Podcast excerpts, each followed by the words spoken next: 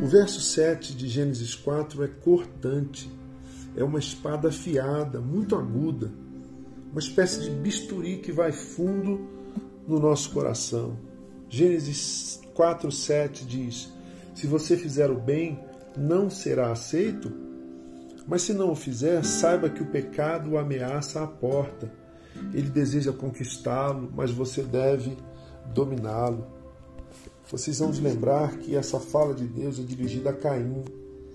A Caim que odeia o seu irmão, que tem inveja do seu irmão, que não aceita a oferta do seu irmão ter sido aceita por Deus, a diferença entre si e entre o seu irmão e o mata. Terrível. Nós precisamos prestar muita atenção ao que Deus está nos dizendo aqui, irmãos. O pecado está diante de nós, à nossa porta, nos espreitando, nos ameaçando, é a afirmação bíblica. Isso acontece todo o tempo, o tempo todo. Não há nenhuma dúvida quanto a isso. Nós somos pecadores. Não somos pecadores de vez em quando.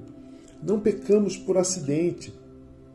Também não somos pecadores porque pecamos aqui e ali. É o contrário. Nós pecamos porque somos pecadores. O pecado resulta da nossa condição de pecadores. Mas Gênesis 4, 7 ainda nos diz mais. O pecado, diz o texto bíblico, quer nos conquistar, quer tomar a direção, o rumo, o controle, o leme da nossa vida. O pecado quer fazer de nós marionetes nas suas mãos nefastas.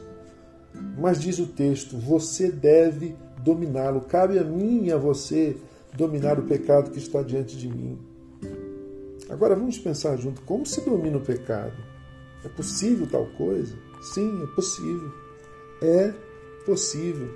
Segundo a Bíblia, segundo a nossa fé, segundo a fé cristã, o pecado pode ser dominado pela confissão.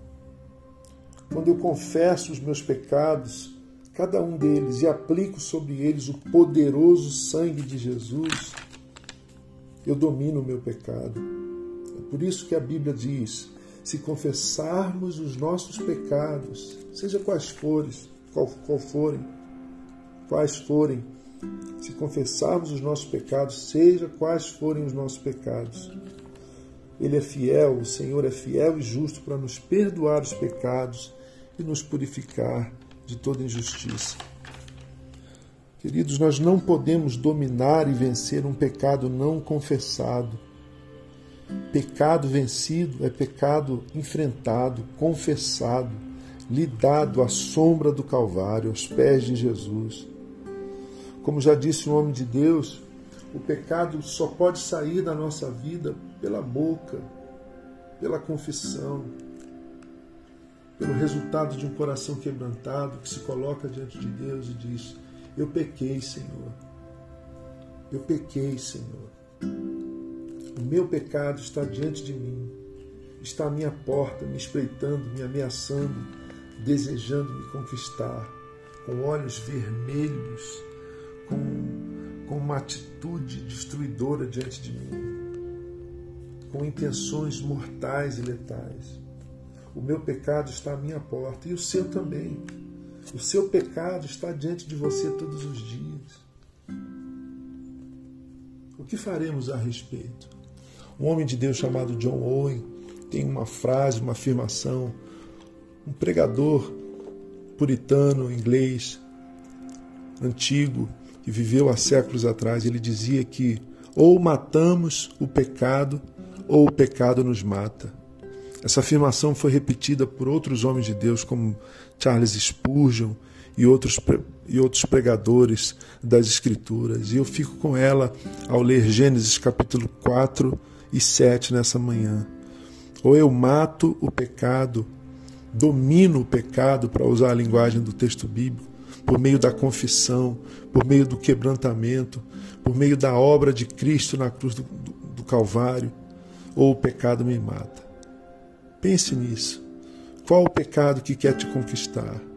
Esse pecado deve ser enfrentado pela confissão e pela poderosa ação do sangue de Cristo nas nossas vidas, meus queridos irmãos e irmãs. Vamos começar esse dia com oração. Senhor Deus amado, Deus de toda a vida, Deus de toda a graça, Deus que é amor, perfeita e eternamente amor, Deus que é bondade, perfeita e eterna bondade, Deus de toda misericórdia, nosso Pai celestial. Ó Deus, assim como o Senhor nos diz na tua palavra, na Escritura sagrada, assim seja na nossa vida, Senhor. Em primeiro lugar, não podemos esquecer da nossa condição, dessa chaga, como disse Salomão, essa chaga que habita o nosso coração chamada pecado fácil de identificar na vida do outro, fácil de ser apontada na vida do irmão, da irmã, do vizinho, do próximo, ou do distante, ou do diferente, daquele com o qual não nos afeiçoamos ou discordamos, mas terrivelmente difícil de ser reconhecida em nós. Senhor, ajuda-nos, Pai. Ajuda-nos a confessar os nossos pecados os pecados do ser, pecados estruturais, as travas que estão nos nossos olhos, enquanto apontamos, Senhor, o cisco, a farpa que está no olho do nosso irmão, como disse o nosso bendito Senhor Jesus.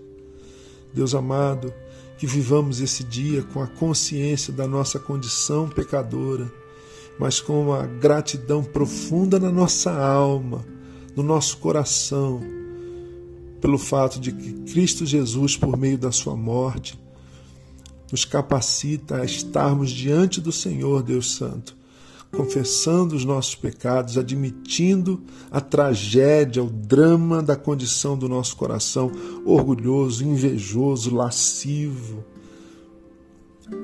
iracundo, confessando tudo isso e recebendo perdão, purificação libertação. Obrigado pela tua palavra. Ela é lâmpada para os nossos pés, ela é GPS para o nosso itinerário, ela nos direciona, nos norteia a caminhada da existência tão difícil, tão desafiadora, Senhor. Que cada um dos meus irmãos e irmãs, meus amigos de jornada, meus amigos na imitação, na obediência, no amor e no serviço de Jesus e do reino de Deus e da pregação e da proclamação e da vivência do Evangelho. Sejam iluminados por essa palavra bendita, santa, poderosa, urgente, importante, real, concreta nas nossas vidas e para as nossas vidas. O nosso pecado está diante de nós, à nossa porta. E cada um de nós sabe a respeito do que o texto bíblico está dizendo. Cabe a nós, no poder do sangue de Jesus e da confissão, dominá-lo. Fica conosco nesse dia, livra-nos de Satanás, Senhor. Livra-nos do diabo, livra daquele que quer destruir a nossa fé e a nossa vida. Em nome e por meio de Jesus, por causa de Jesus, nós choramos. Amém.